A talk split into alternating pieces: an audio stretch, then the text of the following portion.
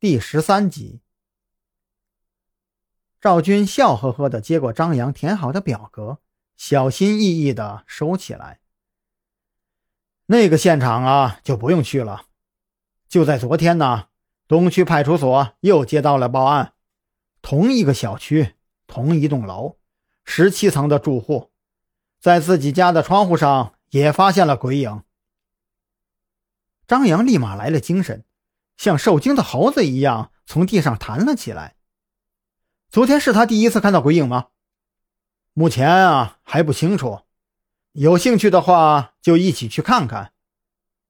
不过我建议你最好在这之前就交接好你目前的工作。一旦决定加入我们呢，哪怕是预备人员，都不要再跟过去有太多的牵扯。以后你不会有那么多的精力去处理这些事情的。说到这里，老狐狸邪魅一笑。要不要我帮忙啊？我交接的事情会很麻烦的。张扬摆摆手。哎，算了，我懂你的意思。鬼影出现的时间都是固定在晚上十二点，所以留给我的时间说多不多，说少也不少。我会自己去处理的。既然你已经决定了，那就好办了。赵军笑呵呵的拿出手机。跑到旁边打了一个电话，没多久便回来把张扬拉上了车，扬长而去。张扬五年之间做过许多的职业，最近的一个职业是送快递。临海市的大小街道，他比任何人都要清楚的多。这老狐狸好像是在去我们的分派点呀，张扬心里嘀咕。他并不奇怪。他并不奇怪老狐狸会知道路，毕竟对方早已摆明了是经过调查以后才来找自己的。然而，张扬猜到了大概，却没有猜到整个事件发展的过程与方向。当他们一路驱车来到包裹汇集点的时候，那个地方已经被三辆警车团团围住，几个警察正在对分派点的小姑娘做着笔录。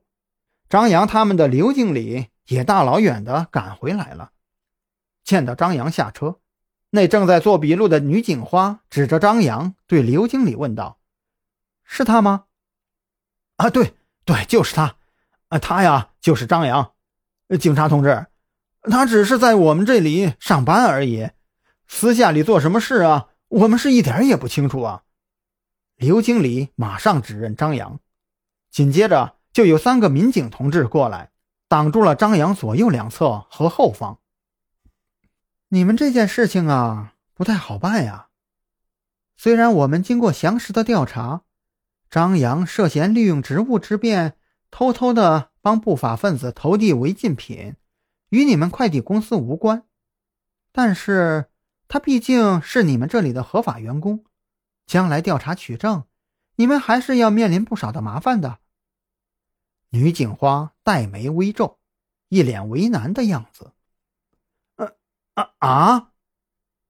肥头大耳的刘经理有些招架不住。嗯，不是说已经查清楚跟我们无关了吗？